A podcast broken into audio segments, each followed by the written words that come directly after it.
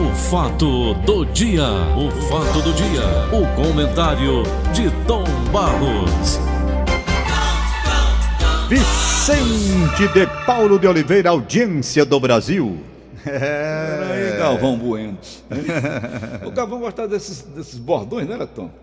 Ayrton ah. Senna do Brasil, né? Vai que é tua, Tafarel, né? É. Ele inventava esses bordões. Não, mas ele era bom demais. Ele é bom. Muito bom. Muito, muito bom. bom. Excelente, excelente. Você vê que ele é, ele é diferente, né? Ele faz a diferença. Tom Barros. Diga, garoto. Eu tenho um bocado de coisa para você hoje aqui. É não, que é. É. Eu tenho o Nelson Piquet mais tarde aqui, dizendo que quem fala mal dele. Aquela do Nelson Piquet foi de lá. Você mandou um kkk para mim, não foi? Tom, Ontem, eu não. Eu sei que você não quer falar também, eu também não quero, nem, nem assisto. É. Apenas aquilo que mandam para mim, me mandaram o Eduardo Girão sei. batendo boca com o Omar Aziz. Foi, eu vi, eu vi.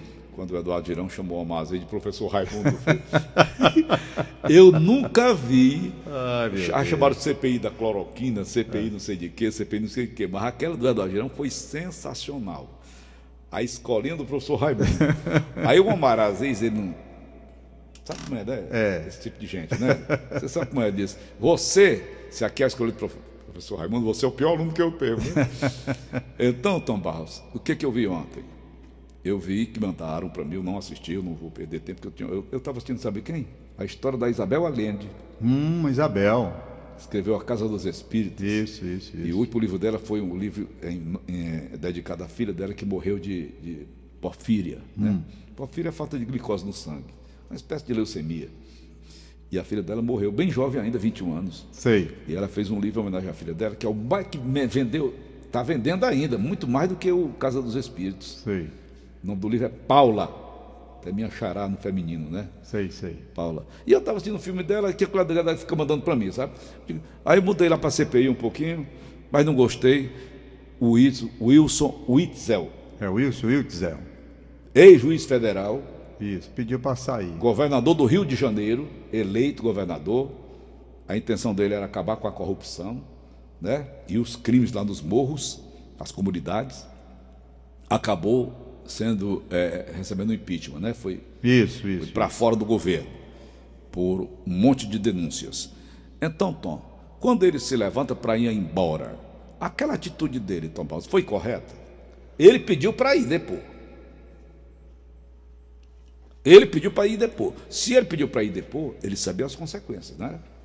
Pelas é, ele... Mas acontece que ele estava protegido, agora eu digo, né? Por uma decisão. Aí o cara vai lá, bom, eu vou falar até onde for conveniente. Quando eu sentir que a coisa não está indo bem, rapaz, eu quero ir embora. Tchau vocês e benção. É assim que funciona. Tá entendendo? E funcionou. E funcionou, né? Como disse lá o presidente, olha, ninguém pode fazer nada, o homem está aqui munido de uma autorização judicial para ir embora na hora que quiser. Tem bandido aqui em Fortaleza, Tom, que ele anda com o habeas corpus no bolso.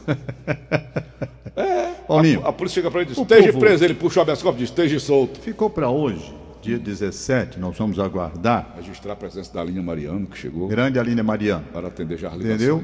Então, você, hoje, dia 17, vai acontecer aquela decisão, pelo menos se espera, não sei, se hoje, sei lá, hum. para hoje, para amanhã, para depois, hum. na questão da vida toda, a avaliação da vida toda, Previdência Social, para ver se tem um reajuste para os aposentados. Eu disse ontem aqui que não acreditava nessas coisas, hum. com base no que eu venho acompanhando ao longo do, da existência.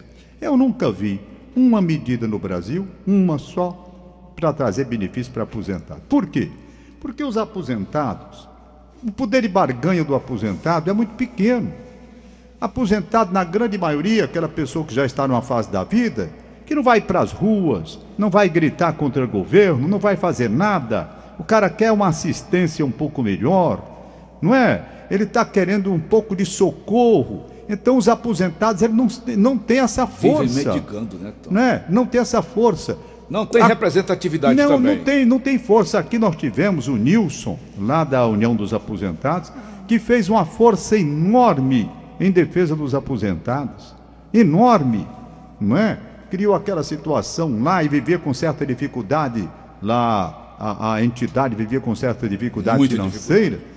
Por quê? Porque o aposentado, eu quando ia lá, eu via, o aposentado, na grande maioria, é aquele que já deixou de trabalhar, está vivendo de uma merrecazinha de nada, tentando sobreviver, como se diz. Então eu não acredito nessas coisas mais não.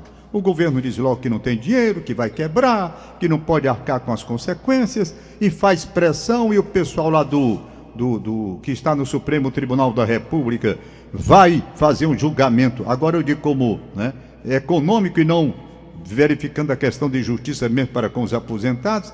Isso é muito ruim. Então, Esse é seu pessimismo, Tom, não, não influencia não? não, não influencia não, pelo contrário. Isso daqui é a mais pura verdade.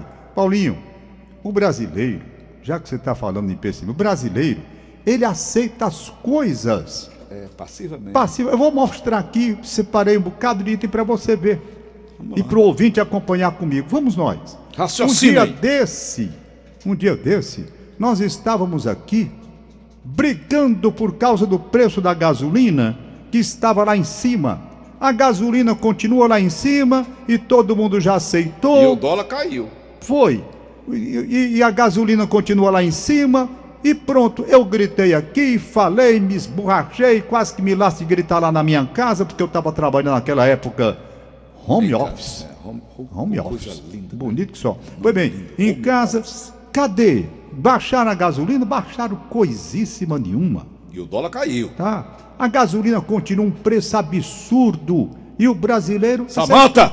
Aceitou. O brasileiro aceitou. Aceitou. Bem direitinho. Calado. Calado. Ninguém. Para protestar e para o meio da rua, fazer carreata para A, para B, para C, no instante, para uma carreata contra a gasolina, ninguém vai. Vida de gado, Tom. Não Como é? diz o Zé Ramalho. Pois é. Está entendendo? Então não veio ninguém fazer um movimento nacional contra o preço dos combustíveis. Porque ninguém vai à rua por quê? Os nossos representantes, Tom. Por que, que eles não tá levantam entendendo? a voz a favor da gente? Aí você vai à rua para tudo. Faz tudo. Carreata, Dilma, passeata, tudo o que quiser. Para lutar pelos seus direitos com relação ao preço absurdo da gasolina, ninguém vai. E da energia elétrica vai subir Também. 9%. Aí vamos lá. Uma vez em São Paulo, por conta de um aumento de 20 centavos no metrô, no metrô houve uma confusão grande. Grande. No instante eles não vamos, não vamos, não vamos, não, nós não vamos aumentar mais não, não é? Aqui eu vou provar para você como as coisas são assim. Outro, nessa questão, por exemplo, do, dos aposentados que eu já falei, a cada ano vem uma proposta tentando fazer justiça, que seria, portanto, uma recomposição de quem contribui contribui e não recebe nada. Há quantos anos? Resultado: se os brasileiros tivessem se revoltado naquela época, não aceitando esse desconto absurdo, desonesto, eu garanto que eles teriam recuado. Como os brasileiros aceitaram, hoje tem 30 anos de contribuição, 20 anos, e o brasileiro na chibata e aceitando essa coisa de uma contribuição absurda inventada pelo senhor Fernando Henrique Cardoso, que tem uma aposentadoria excelente, diga-se de passagem. Sabe? Rico, aí bota nos outros, simplesmente com aposentadoria e tomando o dinheiro do aposentado. Tomando o dinheiro do aposentado. Por quê? Porque o aposentado que volta a trabalhar, ele volta a trabalhar, rapaz, não é porque ele quer, não. Ele volta a trabalhar é porque precisa. Aí o cara vai e manda, já que ele não vai ter mais retorno nenhum, manda tirar o dinheiro dele contribuição para a Previdência Social. Quando ele vai agora em busca de uma recomposição pelo dinheiro a mais que pagou, esbarra no Supremo e vamos ver se sai. Vamos lá. Tem mais. Vou longe não. E o lobby é poderosíssimo. Vou longe não. Existe coisa mais absurda no Brasil do que preço de remédio? Preço de remédio? Qualquer remédio hoje você vai numa farmácia, sem pau, remédiozinho pouco Eu se for. Um 280. Tá? Aí todo mundo aceita. Todo mundo aceita aquele negócio Xing ali. Xing não é? Todo mundo aceita. Rapaz, preço de remédio no Brasil é uma violência. É uma violência. Não por outro motivo. Nós estamos vendo prosperar farmácias e mais farmácias, quatro em cada esquina. O novo presidente americano, Tom, Joe Biden, nós falamos sobre isso, não foi? Um dos projetos dele agora é baixar os preços dos remédios nos Estados Unidos, que é muito mais barato do que aqui no Brasil. Mas lá a saúde hein? pública lá é uma porcaria. Agora, a saúde pública é uma porcaria. Agora, eu vejo. Ele quer retomar aquele negócio né, do, do Obamacare? É, é, exatamente. Olha, olha, eu não sou contra a farmácia prosperar, não. Pelo contrário, que prosperem. Estão crescendo aí. Cresçam. Um em cada esquina. Se puder botar uma, uma casa assim, outra não, pode botar também. Não tem problema. Agora, prosperar com preço de remédio justo. Porque aqui para nós, preço de remédio é caro. Crime. É um crime aqui, rapaz. Olha, eu digo assim, eu, Eu fui, eu fui naquele 600 pau dia, remédio, eu fui naquele dia, eu fui naquele dia, tomar aquela injeção da H1N1 lá no posto de saúde, Da gripe. da gripe, lá no posto de saúde, pertinho da, da minha casa, ali. Uhum. Vizinha casa do Romildo Júnior, da Janine, aquele bloco de apartamentos que tem ali, condomínio Benfica. Tem um posto de saúde bem vizinho, eu fui lá tomar minha injeção.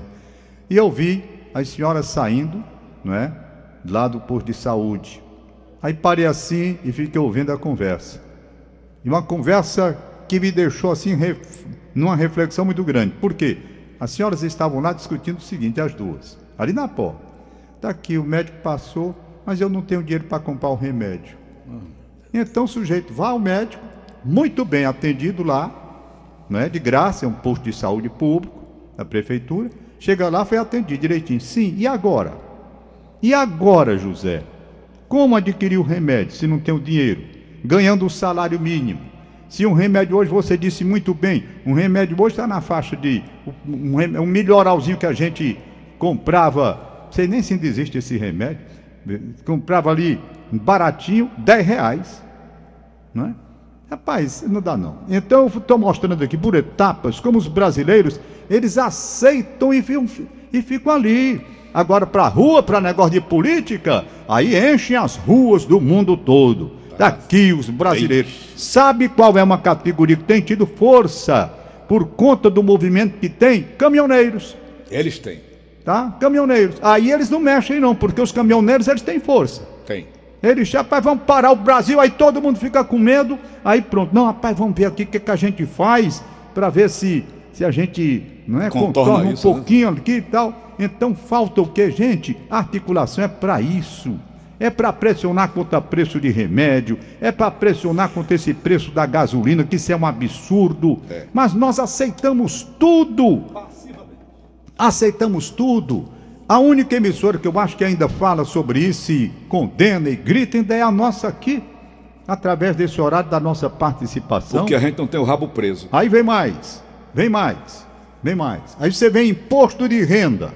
Ixi. Não é imposto de renda, é sobre imposto salário. sobre salário, gente. E a gente aceita todo ano essa porrinhação, sabe? Essa porrinhação de pagar imposto de renda. Que renda? Qual é a renda? Se você mal tem para viver, fazendo a conta no fim do mês, pagar imposto de renda. Imposto de renda devia ser imposto de renda. Renda. Quem tem renda. Aí o sujeito diz: não, mas o nome é imposto de renda e outros não sei o que mais. Que aí entra o salário. Sabedoria, nomenclatura. O preço que está aí não dá. Você não pode cobrar imposto de renda nesses valores que estão sendo cobrados. É um absurdo, deduções absurdas, deduções mínimas. Quando o sujeito paga um colégio lá em cima, a dedução é lá embaixo. E todo mundo engole, todo mundo aceita. Quando é que nós vamos mudar este país, gente? Por que só sair nas ruas? Porque eu vou sair fazer uma carreata em nome do, do candidato tal, eu vou fazer uma carreata em nome do candidato tal, aí enche as ruas da cidade. Por que, que vocês não enchem a rua contra essas coisas que eu estou dizendo aqui?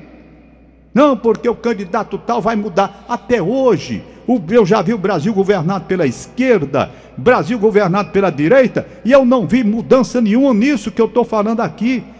Sabe? Olhe, quer ver outro absurdo, outro crime? Crime que se faz, uma vergonha nacional. Uma vergonha nacional é você pegar os aposentados que ganham acima do salário mínimo numa correção abaixo, fazendo com que cada ano ele tenha uma queda no seu poder aquisitivo e ninguém diz nada. Se fez a reforma da Previdência Social, enganadora reforma que não mexeu nessa coisa. Aí se você ganha um salário mínimo, tudo bem, você vai ter o salário mínimo. Mas se você ganha acima do salário mínimo, é. a sua correção é menor todos os anos e você vai caindo. Resultado, é justo? Não é? Porque se você ganha acima do salário mínimo, é porque você contribuiu acima do salário mínimo. Você pagou mais, você recolheu mais. E vão diminuindo para levar para o salário mínimo. Safadeza!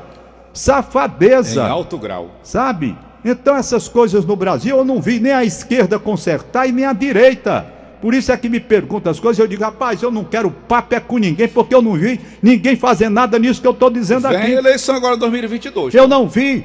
Eu vi a esquerda assumir, ficou no poder durante dois mandatos do Lula e da Dilma e nada. Eu vi a direita assumir, passou também 20 anos e nada. Não mexeram, deixaram o aposentado F o FU O. Isso, quer dizer, tudo bem, tá? É o Brasil. Então essas coisas eu vou mostrando como o brasileiro se acomoda. É. Acomoda. Era uma grita, gasolina, tá caro. Cadê? Eu não vejo ninguém falando mais hoje. Eu passei no posto para botar ali, vem promoção. Energia elétrica. Energia elétrica nem se fala. Nem se fala. Não é? Inventaram agora que não está chovendo Eu poderia falar aqui amanhã todinha, mostrando essas coisas, sabe? Mostrando essas coisas. Não vou longe, não. Não vou longe, não. Alíquotas de determinadas coisas que encarecem hum. esses impostos num número que ninguém resiste mais, não é? Então, fica aí, portanto, a minha. Tu já leu a história da Maria Antonieta, Tom? Rapaz, Paulo, eu já li tanta coisa. Não, rapaz, que mas no é porque final... naquela época da França, o marido dela, era o Luís XIV, não era? Eu sei lá quem era o marido mais da Maria Antonieta. Era o Luiz, não sei de quanto. Era o, era o Luiz qualquer. O, aquela história da Revolução que eu já li mil vezes e esqueço rapaz, mil vezes. Rapaz, rapaz. Eu já, já li mil vezes. Já, já li sobre Robespierre. Como é o nome do Robespierre. Robespierre, que foi para a guilhotina. Eu foi. já li aquela. Rapaz, eu estava lendo sobre a Josefina. A Josefina do, do, do Napoleão. Napoleão. Hum. A Josefina do Napoleão. Veja a história dela para você entender. Viva! Pense numa mulher viva. É aquela dali, a Josefina.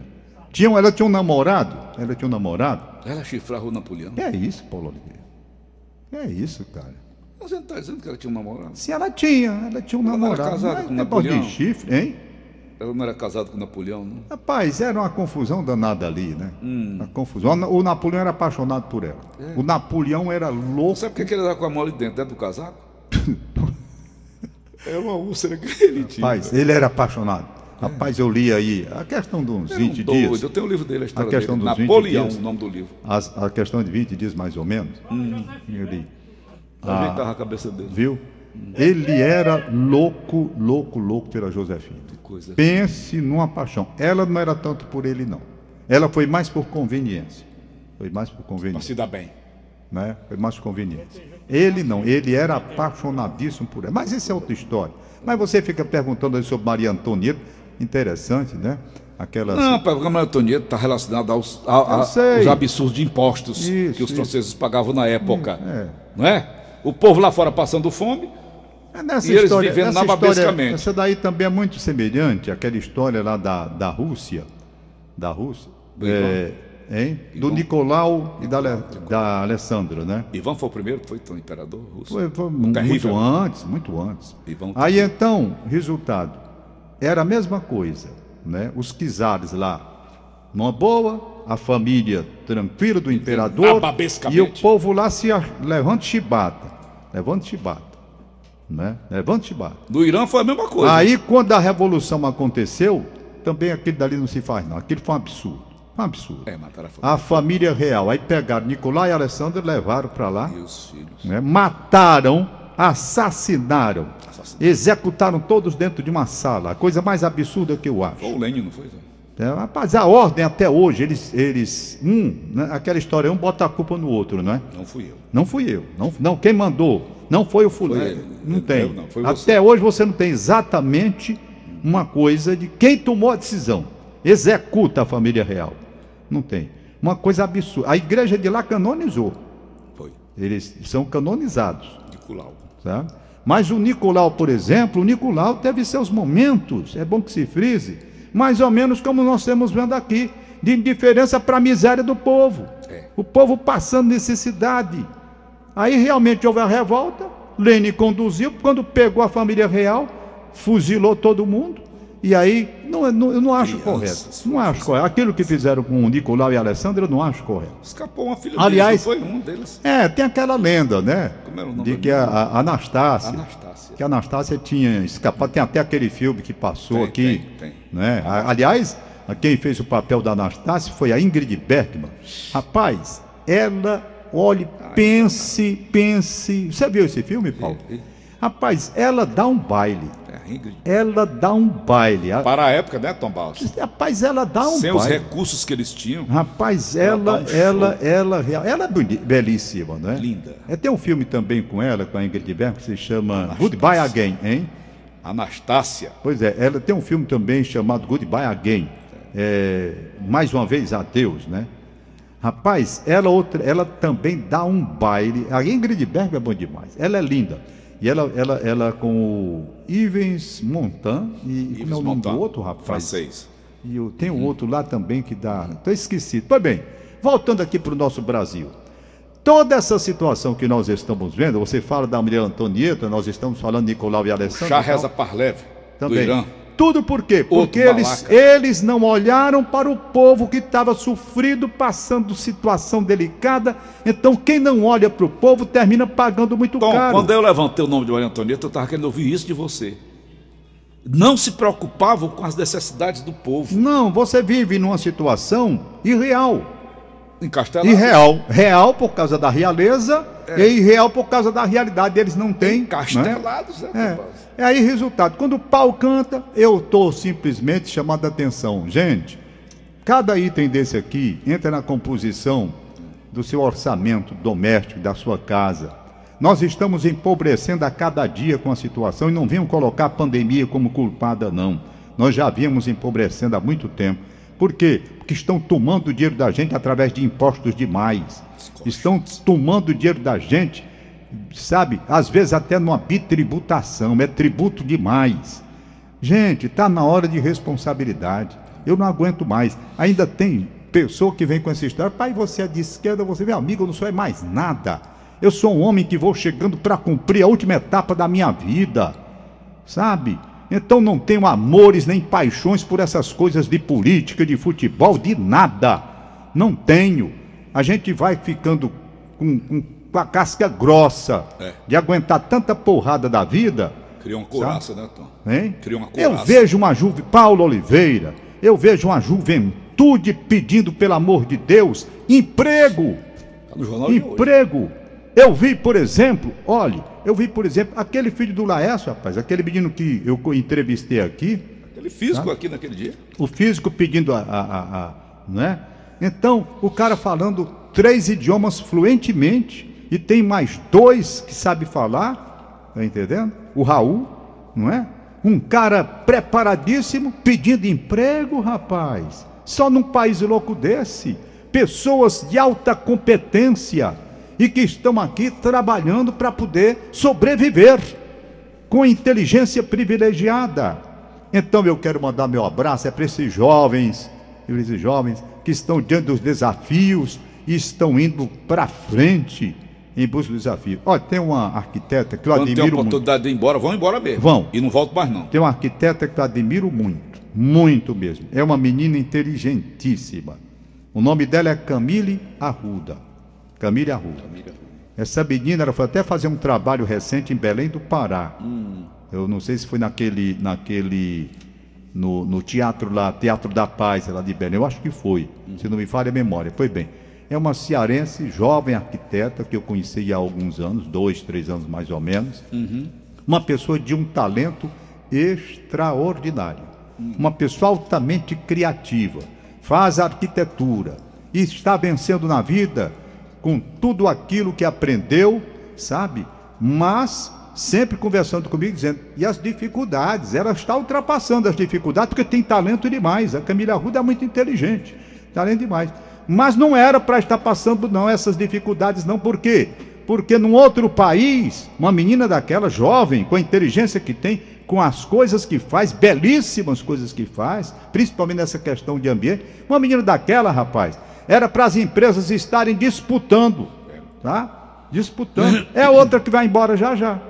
Vai embora. Vai embora. Daqui a pouco, meu amigo, se manda, vai embora. Vai e não volta. Né? Por quê? Porque tem talento. E nós não sabemos aproveitar no mercado de trabalho os talentos que nós temos aqui no Brasil. Isso é doloroso, Paulo.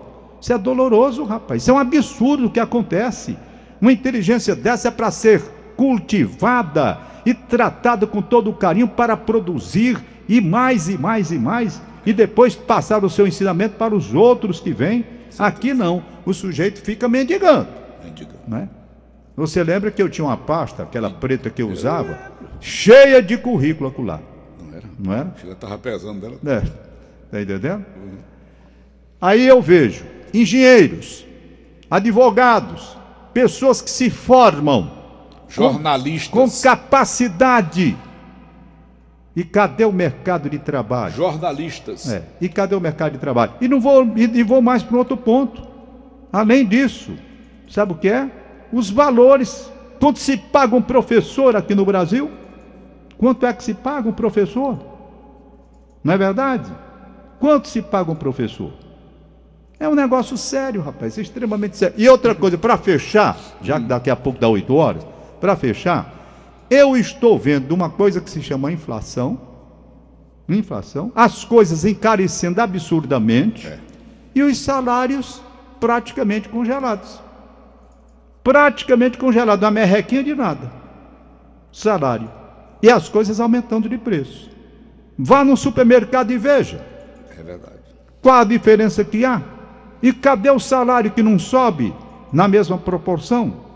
Então, são coisas assim que a gente vai vendo e no final, não é? Mas vamos lá para os valores. O vamos. couro do bode? Ah, tá esticado. Tem mais vara não. Não, não, não dá mais. Não dá mais. Não dá mais. Vamos nós. Então. Vamos nós. Vai. Vamos aqui. Então deixa eu mandar um abraço aqui para os meus queridos ouvintes, né?